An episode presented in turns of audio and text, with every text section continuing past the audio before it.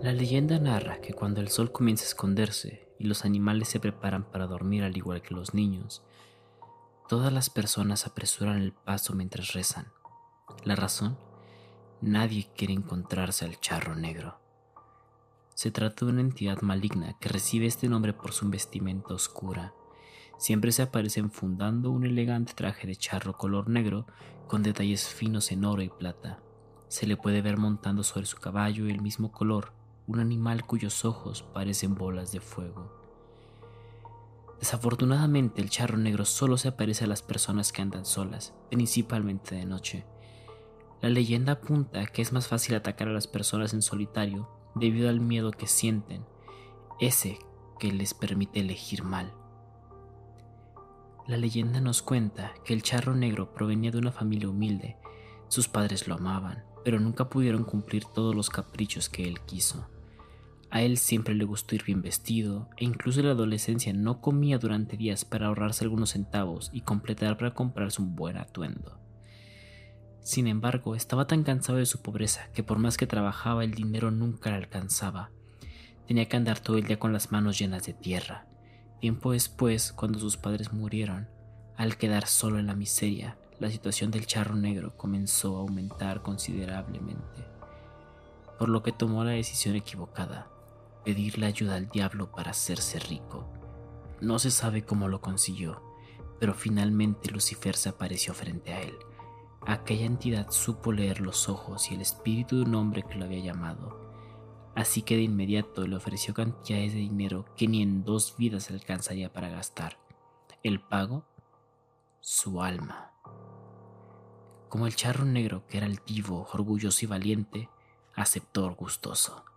Cuando se dio cuenta de que estaba cansado de gastar sus riquezas en mujeres, apuestas y alcohol, la sensación de soledad lo invadió.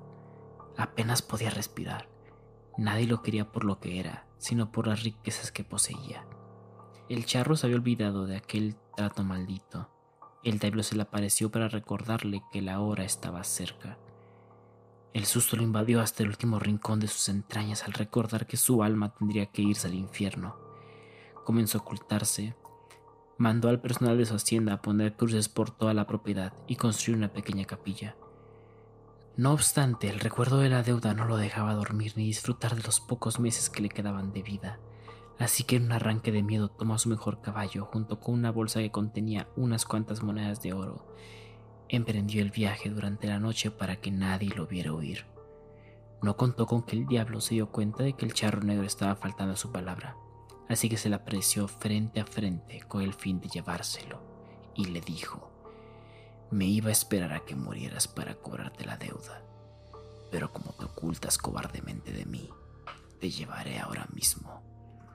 Sin darle tiempo de responder, el charro negro ya no tuvo hacia dónde huir. Sus brazos habían comenzado a secarse y la carne a desaparecer. Solo quedó su ajuar encima de los huesos.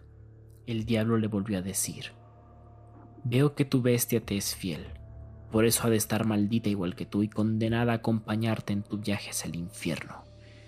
Aunque de vez en cuando quiero que hagas algo por mí. Vas a cobrarla a mis deudores. Si haces bien tu trabajo, dejaré que el hombre que acepte esa bolsa de con monedas de oro que traes tome tu lugar.